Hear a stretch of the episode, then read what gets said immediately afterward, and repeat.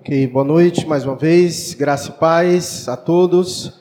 Nós vamos dar continuidade nossa exposição ao Evangelho de Mateus. Você que nos visita hoje, você pode acompanhar as mensagens anteriores.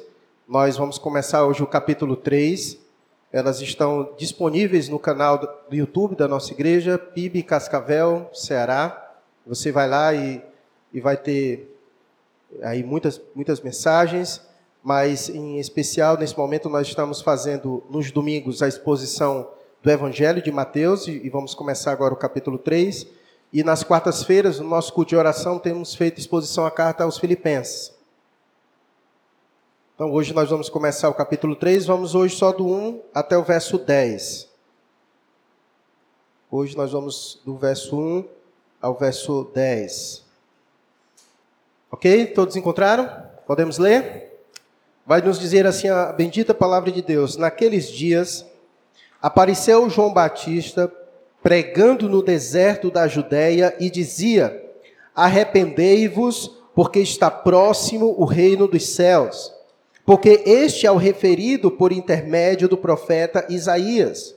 Voz do que clama no deserto: Preparai o caminho do Senhor, endireitai as suas veredas. Usava João vestes de pelos de camelo e um cinto de couro. A sua alimentação eram gafanhotos e mel silvestre. Então saíam a ter com ele Jerusalém, toda a Judéia e toda a circunvizinhança do Jordão, e eram por eles por ele batizados no Rio Jordão, confessando seus pecados. Vendo ele, porém, que muitos fariseus e saduceus vinham ao batismo, disse-lhes: Raça de víboras, quem vos induziu a fugir da ira vindoura? Produzi, pois, frutos dignos de arrependimento, e não comeceis a dizer entre vós mesmos: Temos por pai Abraão. Porque eu vos afirmo que destas pedras Deus pode suscitar filhos a Abraão. Já está posto o machado à raiz das árvores. Toda árvore, pois, que não produz bom fruto, é cortada e lançada ao fogo. Vamos orar mais uma vez. Pai, rendemos ao Senhor graças, em especial por esse momento em que aqui estamos reunidos como teu povo, adorando ao Senhor e agora com temor e reverência a tua palavra, acreditando que as Escrituras, a palavra do Senhor, é o cetro pelo qual o Senhor governa a tua igreja e também as nossas vidas. Fala, Deus, poderosamente aos nossos corações. Não permita com que a nossa mente se pegue vagando para além deste lugar, nas preocupações do porvir, mas que possamos neste momento absorver tudo quanto o Senhor deseja nos instruir. Que o nosso coração, que é desesperadamente corrupto, seja influenciado pelo teu espírito de maneira a acolher a tua palavra com mansidão. Deus bendito, nos instrua nesta noite, neste momento, e abençoe também todos quanto nos assistem pela internet. Assim oramos ao Senhor, no nome de Jesus. Amém. Pois bem, meus irmãos, quem esteve aqui conosco acompanhando a exposição do capítulo 1 e do 2, tivemos aqui momentos bastante dramáticos do, do nascimento da, da pessoa. Isso aqui não é João Batista, não, tá? E é só uma figura ilustrativa ah, de João Batista, né, com o gafanhoto aí na, na boca, ok? Só para deixar mais contextualizado e aí, ah, é, isso aí. Então, nós tivemos aqui mensagens dramáticas devido às circunstâncias em que o rei dos judeus veio ao mundo. Nós vimos no capítulo 1, Mateus de, é, descrevendo a genealogia maravilhosa de Jesus Cristo, apresentando Cristo como o descendente de Abraão, o descendente de Davi, aquele que nasceu para reinar sobre, sobre o seu povo. E nós vimos também no capítulo 1 que o anjo foi a José dizendo que esse menino que estava para vir vinha da parte de Deus e por isso que a sua concepção foi de forma sobrenatural. A virgem concebeu e deu à luz o menino, o Cristo, o Emanuel, Deus conosco. E nós vimos no capítulo 2 como foi embaraçoso o nascimento de Cristo, ao mesmo tempo em que ele veio para ser adorado, ele também veio para ser odiado, para ser perseguido. Quando nós lemos evangelhos, é isso que nós vemos. Um Cristo que veio para ser adorado, e ao mesmo tempo em que ele é adorado, ele é odiado. Ao mesmo tempo em que ele é buscado, ele é rejeitado. Esse é o Cristo apresentado nas Escrituras, e ainda hoje é esse Cristo que é, causa isso. Por onde por onde a mensagem de Cristo passa, atrai multidões, muitos vêm se prostrar a Ele, render graças e glórias a Ele, mas ao mesmo tempo, ainda no mundo, ouvir falar de Cristo ainda gera perseguição, ódio. Tem sido esse ainda. Caminha lado a lado isso, né? Ah, de Cristo, um Cristo que é adorado e um Cristo que é perseguido. E nós vimos isso no capítulo 2, em que os magos vieram à presença de Jesus e o adoraram, enquanto o rei Herodes tentou matá-lo e, e, fez aquela faxina, aquela chacina grande que nós vimos, onde ele mandou matar diversas crianças na tentativa de matar o menino que nasceu, rei dos judeus, ok? Então, o capítulo 3, ele inicia dizendo: naqueles dias, e se nós não tivermos cuidado, como a gente vem fazendo a leitura do capítulo 1 e capítulo 2, nós iremos então pressupor que naqueles dias é nos dias em que Jesus nasceu, em que ainda tudo está acontecendo. Muitas vezes, na nossa leitura, a gente pode passar a vista assim, e como a gente vem fazendo a leitura do capítulo 1 e capítulo 2, chega no capítulo 3, a gente continua.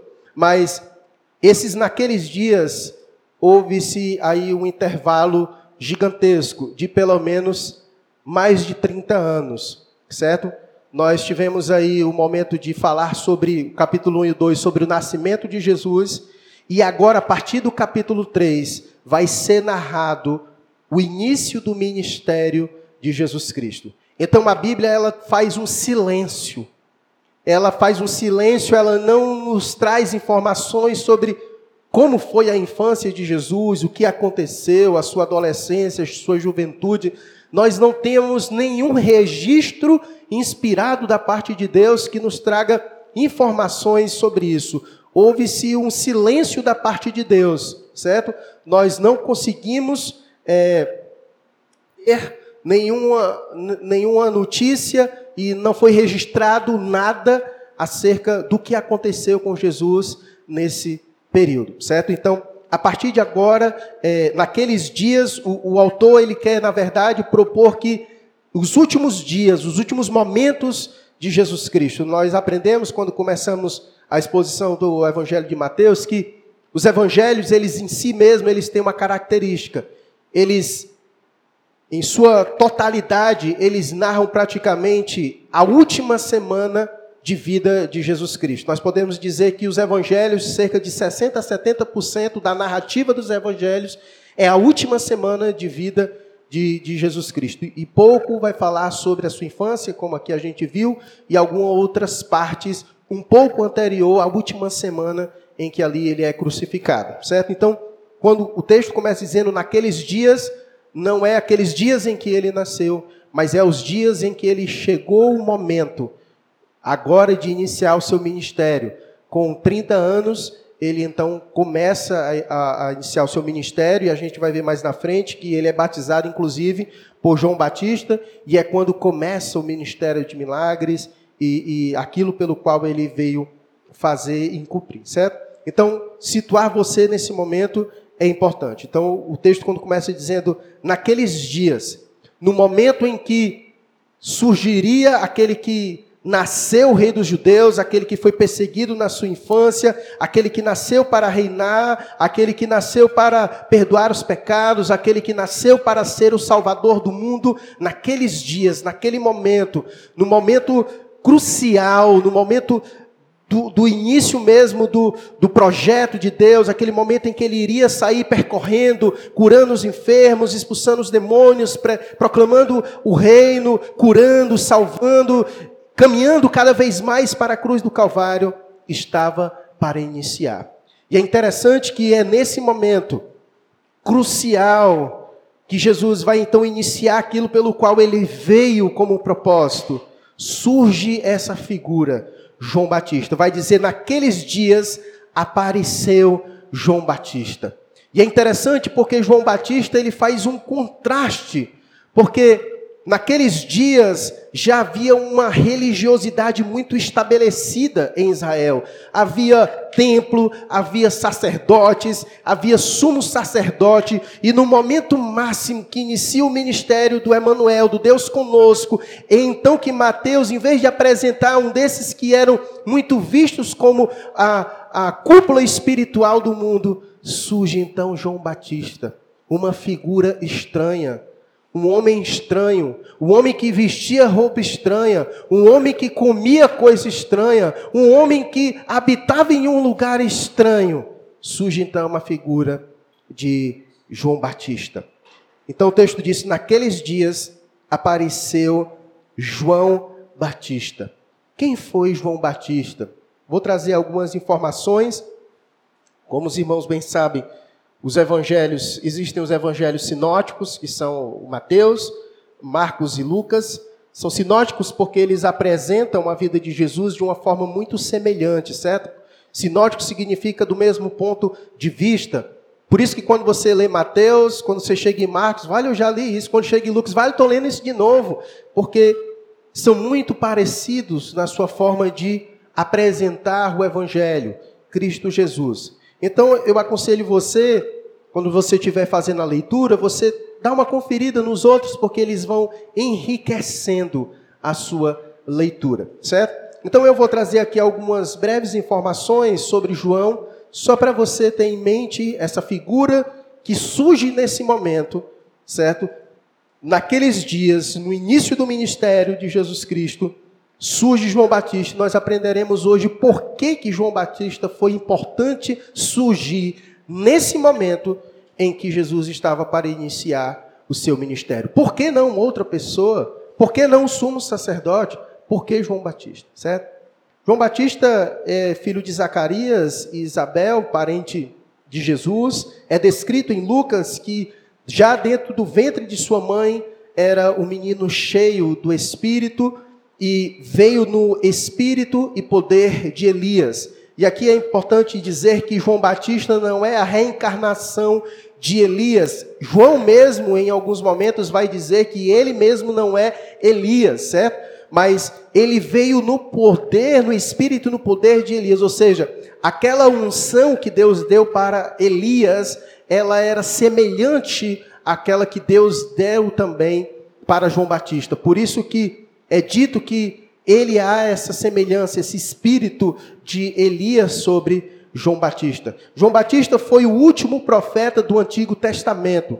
Então, quando você lê o Antigo Testamento e você vê aquela quantidade de profetas, João Batista é o último profeta da antiga aliança. Encerra nele. Quem é o último profeta do Antigo Testamento? João Batista.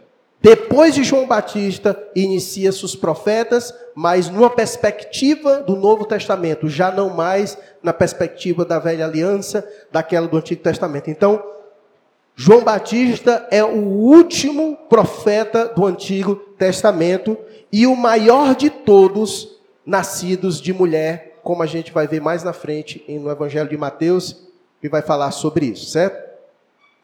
E João foi considerado o maior é, dentre os nascidos de mulher, eu creio que principalmente por causa da missão que foi dada para ele. O texto vai dizer a seguinte coisa sobre a missão dele, versículo de número 3.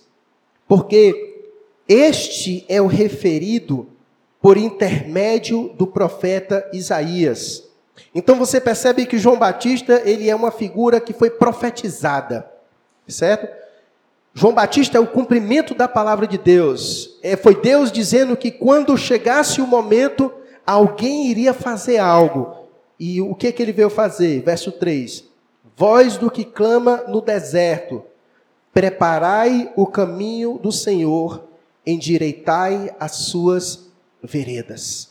Então, esse foi o propósito e a razão pela qual João Batista veio, e por isso que ele é considerado como um dos maiores nascido entre a mulher. Ele veio para preparar o caminho. Aquele que estava vindo era o grande rei, o Senhor dos Senhores, aquele que Mateus descreveu no capítulo 1 e no capítulo 2, o Messias, o prometido, e então a figura de Isaías vem como aquele que prepara a estrada, preparando o caminho, arrancando os matos, preparando, pavimentando para que o rei pudesse chegar e apresentar o seu ministério. Então, tamanha a importância e a relevância de João Batista ele prepara as pessoas para aquele que estava chegando. Ele então anuncia, ele vai or orquestrando, organizando, preparando bem direitinho o caminho para quando Cristo chegasse. João Batista já tinha preparado o caminho para que ele pudesse percorrer.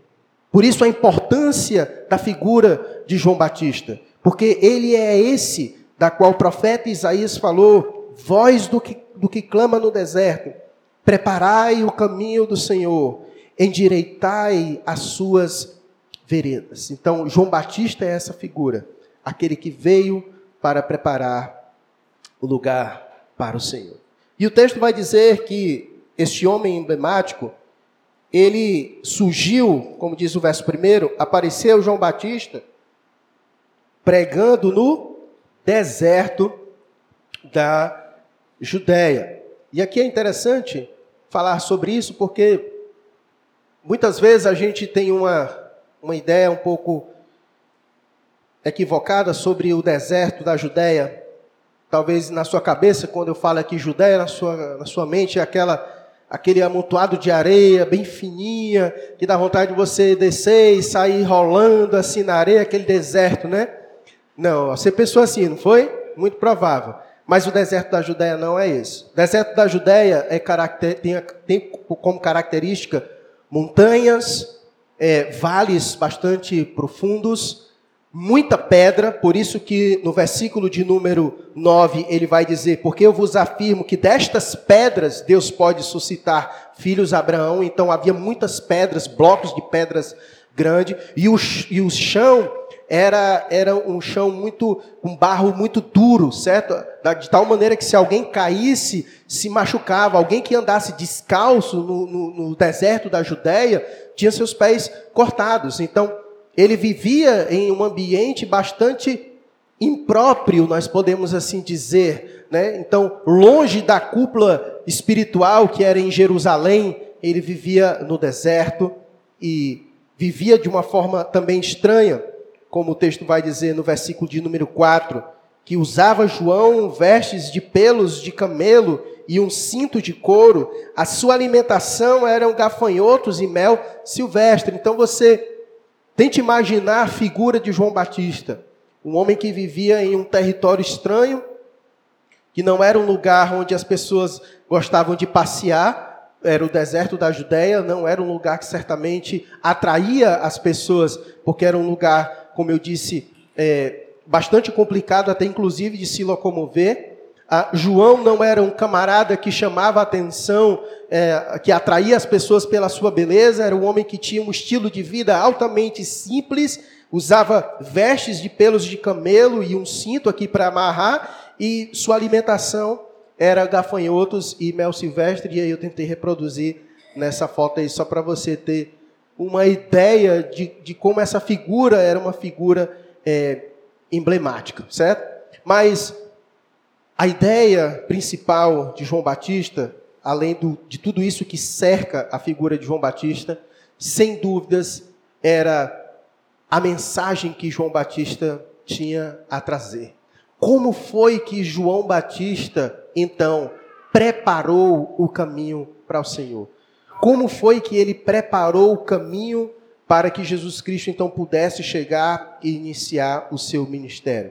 Vejamos o versículo de número 1 e 2 de novo. Naqueles dias apareceu João Batista pregando no deserto da Judéia e dizia: Arrependei-vos, porque está próximo o reino dos céus.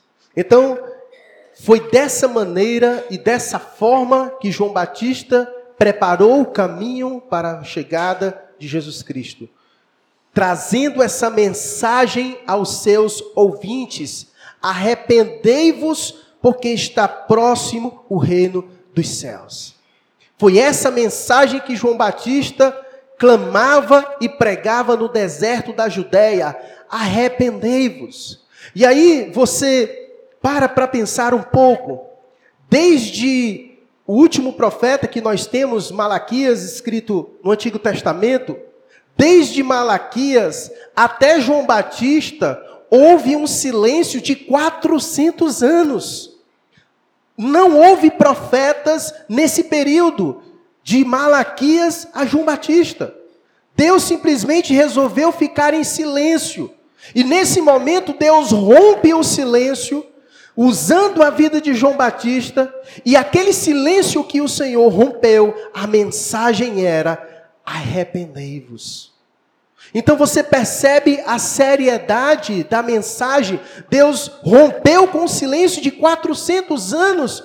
E agora, quando Deus traz alguma coisa ao povo, a coisa que Deus traz aos ouvidos das pessoas através de João Batista é: arrependei-vos. Essa mensagem é a mensagem central. Foi dessa maneira que João Batista preparou o caminho para o Senhor. É uma mensagem dura, é verdade. Talvez alguém pudesse dizer, mas Senhor, o Senhor passou 400 anos sem falar nada e quando resolve dizer, vem logo com uma mensagem dessa. Não tinha uma, pelo menos para ir preparando a gente para uma lapada dessa? Não, ele já começou já o seu ministério, João Batista, preparando o caminho para o Senhor. E o tema, o foco central era esse: arrependei-vos.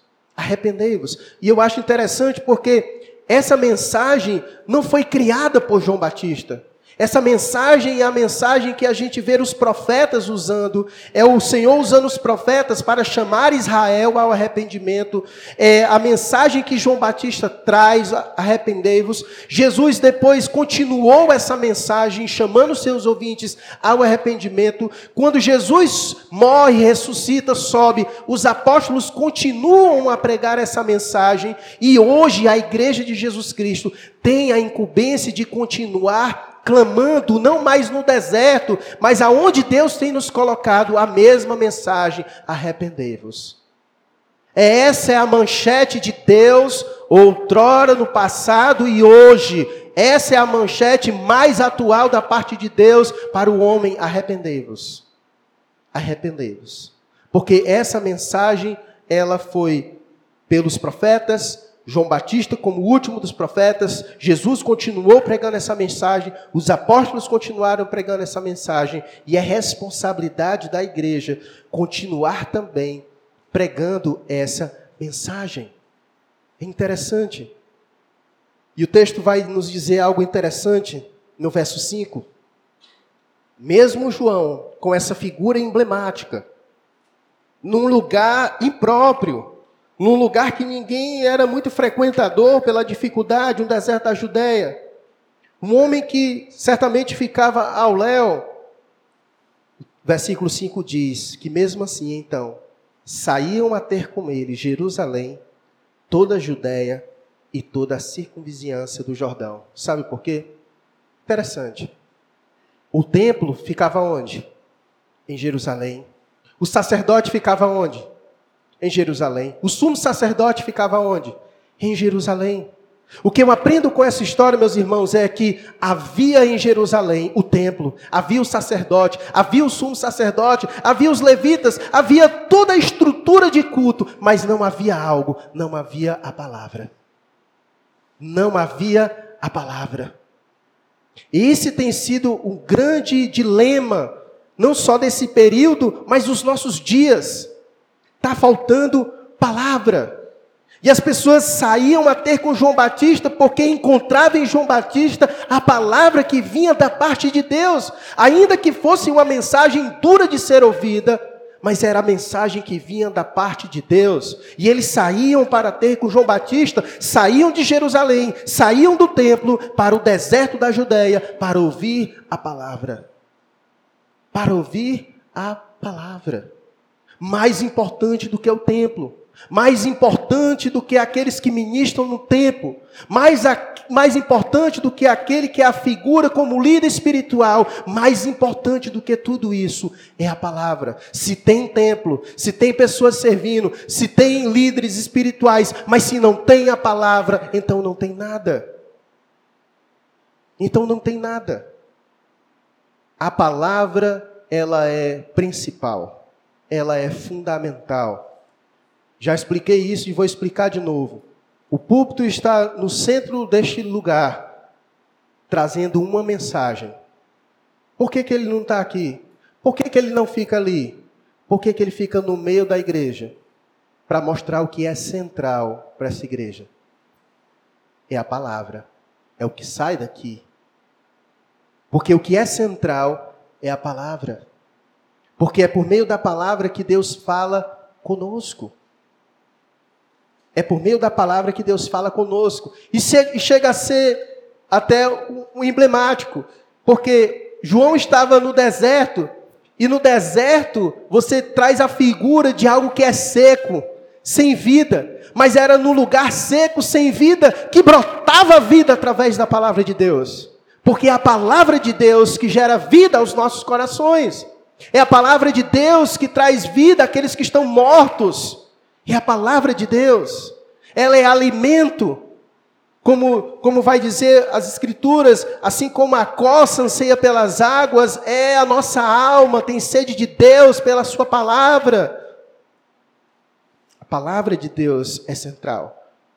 Em Jerusalém havia templo, havia sacerdotes, havia sumos sacerdotes, havia toda uma liturgia de culto, mas faltava o principal: não tinha palavra. Por isso, um detalhe muito importante quando nós vamos escolher uma igreja para frequentar: analise a palavra. Analise a palavra. Em muitos lugares há muita performance, há muito entretenimento, mas há pouca palavra. E aí acontece o inverso acaba que o deserto entra dentro do templo, porque falta palavra, aquilo que traz vida, aquilo que aquece os nossos corações, aquilo que alimenta a nossa alma. E João Batista, então, depois de um tempo de silêncio, Deus quebra esse silêncio, usando a figura de João Batista, chamando as pessoas ao arrependimento. Pergunta: o que é o arrependimento? João disse: arrependei-vos. O que é se arrepender? Se arrepender significa você mudar o curso da sua vida. Todos nós nascemos com uma direção. A Bíblia diz que todo ser humano nasce destituído da glória de Deus. Todos pecaram. E pecar significa errar o alvo. Nós já nascemos errantes porque somos pecadores. Então nós já nascemos num caminho desviado. Como as escrituras vai dizer que o Senhor nos encontrou como ovelhas desgarradas, sem pastor, perdidos no nosso próprio caminho. Então, arrepender significa mudar de direção. É quando você reconhece que você está no caminho errado e que se você continuar nesse caminho errado, você vai continuar perdido e que o final dessa perdição leva à condenação. Então, o que João está querendo dizer para os seus ouvintes naquele presente momento, uma nação que estava esperando o Messias chegar, então ele vem preparar o caminho, ele vem dizendo: vocês estão esperando o Messias? Vocês estão aguardando a profecia se cumprir, pois ele está chegando. E para vocês recebê-lo, para que ele possa receber vocês, vocês precisam mudar. Vocês precisam se arrepender. Porque se vocês continuarem do jeito que estão, ele não vai vir para acolher vocês, ele vai vir para condenar vocês. Por isso que a mensagem dele foi essa, preparando o caminho, arrependam-se. A nação de Israel estava esperando o Messias. Estão esperando o Messias, pois se arrependam. Se arrependam logo, porque ele está vindo. O Messias está próximo, como ele disse, porque o reino de Deus está próximo. O reino dos céus, perdão, está próximo. Então, cheguem, arrependam-se. Era essa a mensagem de João Batista para os seus ouvintes. E o porquê traz a razão. Ele diz: arrependei-vos. Porquê? O porquê é a razão. Porque está próximo o reino dos céus. Aquele que vem é rei, aquele que vem é santo, aquele que vem é Senhor, aquele que vem é o justo juiz, aquele que vem traz consigo o reino dos céus. E aqui, quando você for ler alguns evangelhos, você vai ver a diferença de reino dos céus para reino de Deus. Querem dizer a mesma coisa. A ideia principal é que Mateus, como um judeu, ele o judeu tinha muito cuidado em falar o nome de Deus. Então, em muitos momentos, eles evitavam falar o nome de Deus e usavam outras expressões. Por isso que você vai encontrar essa expressão reino dos céus em Mateus e reino de Deus nos outros evangelhos, certo? Mas todos querem dizer a mesma coisa. A chegada de Cristo Jesus, ele veio, ele já é o rei, então, quando Jesus chegou, ele foi instaurando, trazendo elementos do reino de Deus cada vez mais para cá. Então, isso é trazer o reino. Quando a gente ora a Deus, a oração do Pai Nosso é isso, que venha o teu reino. E nós aguardamos o momento em que o rei vai voltar no futuro, e quando ele voltar, as Escrituras dizem que ele vai trazer o seu reino visível aqui sobre essa terra. Então, aos poucos, o Senhor vai trazendo o seu reino, a, a, o exercício da sua soberania por completo no mundo em que ele criou, em que ele estabeleceu. Então, João Batista vai chamando os seus ouvintes a isso. Ele está vindo. E a forma de vocês estarem preparados para recebê-lo é arrependendo-se. Arrependendo-se. Esse é o caminho que o ser humano tem para encontrar Jesus Cristo é através do arrependimento. Ninguém consegue encontrar Jesus Cristo se não for pelo caminho do arrependimento. Essa é a forma de preparação para encontrar com o Senhor. Quem encontrou o Senhor passou pelo processo de arrependimento em sua vida. Eu sei que essa mensagem de João Batista é uma mensagem que talvez não é muito, não atrai muito, não chama muito a atenção. Hoje em dia está muito na moda pregar mensagens que agrada o ego do indivíduo, né, essas coisas todas. E muitas vezes há um preço por pregarmos a verdade. Nós veremos que essas verdades, elas são difíceis de ouvir. E João Batista é a prova disso, ele sabia bem disso. Todos nós sabemos e veremos que João Batista foi decolado por pregar justamente a verdade. Mas João Batista cumpriu com a sua missão. Ele conduziu muitos ao arrependimento. Veja o versículo de número 5. 5 e 6. Então saíam a ter com ele Jerusalém, toda a Judéia e toda a circunvizinhança do Jordão, e eram por eles batizados no rio Jordão, confessando seus pecados, confessando os seus pecados. É interessante. Onde a verdade é pregada, Deus sempre enviará os seus eleitos. E aqui o texto é dito que muitos eram batizados no Rio Jordão, confessando os seus pecados. Então, o batismo de João era uma preparação para a vinda de Cristo conduzia os seus ouvintes a uma reflexão sobre sua vida, a mudar a sua vida, a mudar a sua conduta, não somente ter um entendimento de que precisa mudar alguma coisa, mas é um arrependimento que muda não somente a sua mente, mas também muda a sua conduta de vida. De maneira que você caminhava para cá e quem lhe vê agora vê você caminhando em uma outra direção. Porque é não somente uma, uma mudança de mente, a metanoia, mas é uma mudança por completo do indivíduo, certo?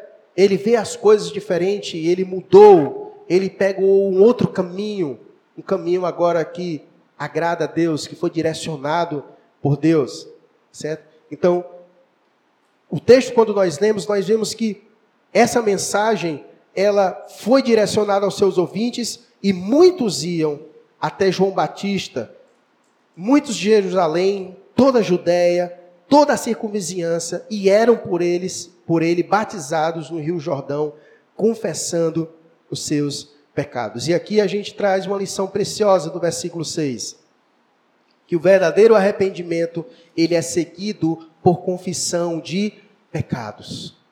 Um verdadeiro arrependimento é seguido por confissão de pecados, ou seja, abandono de pecado. É impossível alguém dizer assim: eu me arrependi, e ele continuar o mesmo. Porque quem realmente passou pelo processo de arrependimento, esse passa pelo processo de confissão de pecados, do abandono do seu pecado. Por isso que o verdadeiro arrependimento é seguido por confissão de pecados, por abandono. Por isso que o texto diz que muitos eram por ele batizados, confessando os seus pecados. João Batista pregou: arrependei-vos. E aqueles que chegaram arrependidos, eles fizeram o quê? Confessaram os seus pecados. Ou seja, eles abandonaram os seus pecados. E então eles pegaram um outro caminho. Certo? Eles pegaram um outro caminho. Eles reconheceram isso e mudaram o seu caminho, certo? O versículo 7 é interessante. O verso 7 diz assim: Vendo ele, porém, que muitos fariseus e saduceus vinham ao batismo, disse-lhes: Raça de víboras, quem vos induziu a fugir da ira vindoura? O verso 7 é um contraste do que se seguiu. Alguns vieram a João não para confessar os seus pecados, como muitos vieram a João, como o texto diz no verso 5. Muitos vieram, foram batizados por ele e confessaram seus pecados.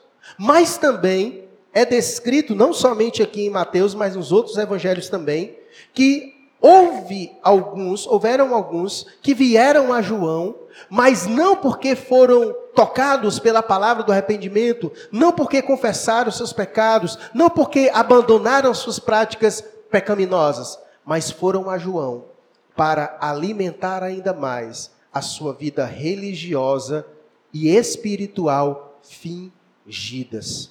Por isso que o texto diz: fariseus e saduceus. Os fariseus e os saduceus, nós podemos dizer que era ali a cúpula que formava toda a liderança espiritual de Israel.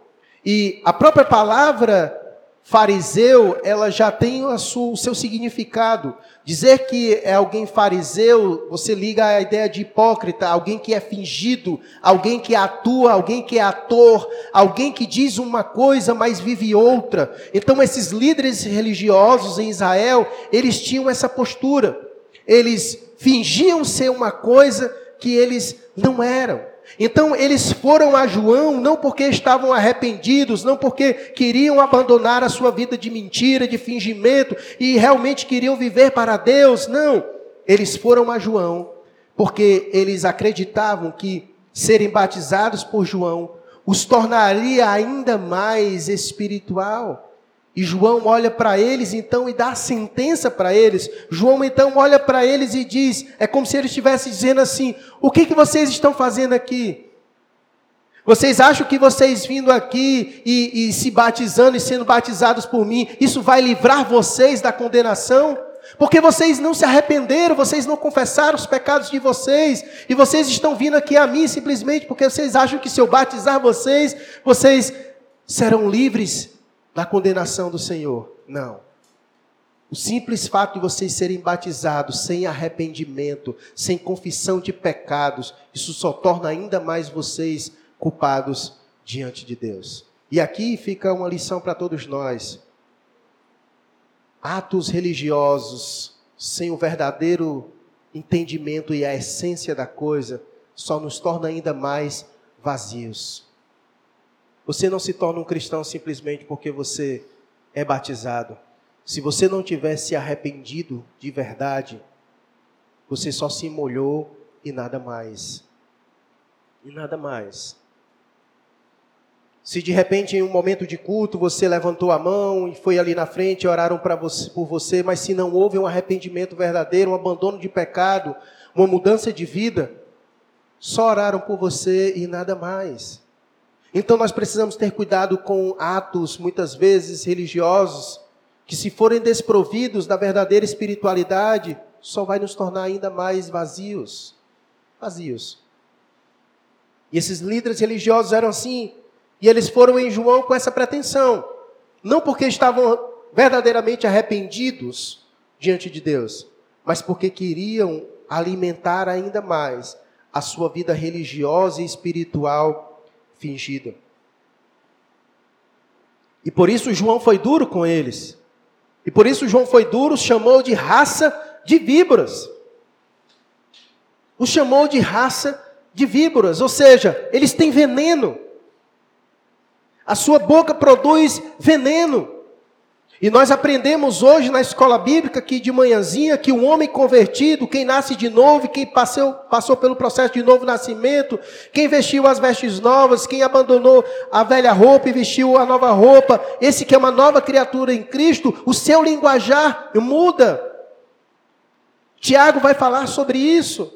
E esses homens eram a prova de que eles não tinham nascido de novo. Esses homens eram a prova de que eles não tinham passado pelo arrependimento, porque a sua boca produzia veneno mortífero para as outras pessoas. Quando o Senhor for o Senhor do nosso coração, nós saberemos através dos nossos lábios. Deus não pode ser o Senhor do nosso coração se Ele não for o Senhor dos nossos lábios. Quando Ele reinar no nosso coração, Ele reinará nos nossos lábios. E é por isso que pela boca a gente sabe muita coisa. Porque Jesus disse que a boca fala do que o coração está cheio. Então quando alguém diz assim, não, só Deus para conhecer meu coração, mentira. Quando você falar, eu sei o que tem no seu coração, porque a Bíblia diz que a boca fala que o coração está cheio. E por isso João Batista olhou para ele e disse: raça de víboras, são isso que vocês são. E João os sentenciou: se não mudarem as suas vidas, vocês não escaparão do juízo final. Olha o que ele diz: raça de víbora, quem vos induziu a fugir da ira vidoura? Quem disse para vocês que vocês escaparão? Quem disse isso para vocês? Quem alimentou essa falsa esperança para vocês? Então perceba que, na verdade, a sinceridade de João Batista era essencial para eles. Talvez aqueles líderes religiosos não fossem confrontados. Talvez as pessoas que lá estivessem só passassem a mão na cabeça deles e os elogiassem, mas João Batista estava sendo sincero com eles. João Batista estava pregando a verdade, dizendo: Olha, se vocês não mudarem a vida de vocês, vocês não escaparão do juízo final de Deus. João Batista ali mais uma vez estava sendo usado por Deus para dar a chance àqueles homens de mudarem a sua vida, de pararem com aquela vida fingida, porque eles não conseguiam fingir nem para João Batista, quanto mais para Deus. Quanto mais para Deus. O caminho que João oferece a esse céu do versículo de número 8. Ele diz: Produzir, pois, frutos dignos de arrependimento. Irmãos, Jesus falou que nós conhecemos a árvore pelo seu fruto. Meus irmãos, quem de fato se arrependeu, quem de fato nasceu de novo, quem de fato ama com Deus, isso é testificado pela sua vida. Esse negócio de crente 007 que só Deus sabe, não existe. Não, só eu e Deus, Deus sabe. Não, meu irmão, todo mundo sabe. É só olhar para a sua vida. Porque a Bíblia diz que o arrependimento verdadeiro, ele não somente produz confissão de pecados, mas também abandono e transformação de vida, e isso é fruto. E isso é fruto. É a parábola da semente, daquela que cai em terra ruim, nada produz, mas a semente que cai em terra boa é aquela que produz frutos. Frutos, certo? Por isso que a gente conhece a árvore pelo seu fruto. Isso é importante, certo? Então, é através disso que João julga, através dos frutos. João olhou para os frutos que aqueles homens produzem e disse: Vocês estão perdidos. Vocês precisam se arrepender. Vocês precisam mudar a vida de vocês. Foi através dos frutos que João olhou para eles: Vocês são raça de víboras. Através dos frutos. E isso é julgar. Esse negócio de que só Deus me julga, talvez você não parou para refletir sobre isso. Porque se realmente Deus for nos julgar, coitado de nós. Coitado de nós, certo? Julgar não é condenar. Julgar é quando você vê uma coisa e você diz: isso é verdade ou mentira? Isso é fingido ou isso é verdade? E você fala com base naquilo que é verdade absoluta. Certo? É alguém que diz assim: Não, eu sou crente, mas está com litro de cachaça na mão, morre de bebo. Por que, que você não vai acreditar nisso? Porque você está testificando. Os frutos da vida dele não condiz com o que ele é. Não condiz com o que ele diz que ele é. Certo? Não condiz. É o cara que diz: Não, meu irmão, eu sou muito estudioso, passo o dia estudando. E toda vida que você vai na casa dele, ele está dormindo. Não, meu irmão, eu sou trabalhador. E toda vida que você chega perto do camarada, ele está de braço cruzado. Os frutos testificam ao nosso respeito. Certo? Os frutos testificam ao nosso respeito. Então, o que João estava dizendo para eles era o seguinte: se de fato vocês são de Deus, cadê os frutos? Cadê os frutos? Porque a gente conhece a árvore pelo seu fruto. Produzam, pois, frutos dignos de arrependimento, porque quem se arrependeu produz frutos de quem se arrependeu, dignos de arrependimento. E a vida de vocês não apresenta esses frutos de quem se arrependeu. Muito pelo contrário. João quer dizer para eles que a vida deles continua demonstrando frutos de alguém que não se arrependeu. De alguém que não se arrependeu. Isso aqui é uma lição preciosa para nós. Não caia no conto. Nem todo mundo que diz que é crente é crente. Veja os frutos dignos de arrependimento, pelo amor de Deus. Pelo amor de Deus. Principalmente você que está solteiro, que fica procurando gente para namorar. Não, mas ele disse que é crente. Veja os frutos de arrependimento. Veja os frutos de arrependimento para saber se é crente mesmo. Porque não é só dizer que é crente e ir para a igreja, não, meu irmão. Porque olha o que eles vão usar como argumento. João vai combater o argumento dele. E não comeceis a dizer entre vós mesmos: temos por pai Abraão. Ou seja, o simples fato deles serem descendentes de Abraão, eles já achavam que eles já estavam eleitos, certo? Eles acreditavam que já eram eleitos de Deus pelo simples fato de serem descendentes de Abraão. Ou seja, esses falsos religiosos acreditavam que não necessitavam de arrependimento por causa da sua hereditariedade. Aprenda uma coisa: vida com Deus não é passada de pai para filho. Filho de crente, crente não é. Talvez seja cretino, mas crente não é. Não funciona desse jeito. Cada indivíduo precisa conduzir a sua vida diante de Deus. O que os pais podem fazer é apontar o caminho. O que os pais precisam fazer é o que João Batista fez: é dizer para os seus filhos: arrependam-se. Arrependam-se. É conduzir os seus filhos ao arrependimento. E se eles não se arrependerem, nada feito. Independente deles serem seus filhos, independente de ser meu filho que é pastor, não importa. Não importa. Judas foi apóstolo de Jesus Cristo e não se arrependeu. Não importa o cargo, não importa a sua familiaridade, a sua hereditariedade, não importa. O que importa é ter passado de fato pelo arrependimento verdadeiro e genuíno que produz frutos dignos de arrependimento. E era isso que João Batista estava querendo dizer para eles. E se você vê em João capítulo 8, eles, eles tiveram uma grande discussão com Jesus por causa disso. Inclusive, eles pegaram pedras para atirar em Jesus, porque eles disseram que eram filhos de Deus porque eram descendentes de Abraão. Mas isso não tem nada a ver. E inclusive Jesus vai dizer assim: Pois se vocês são filhos de Abraão, pratiquem as obras de Abraão, porque nem isso vocês praticam.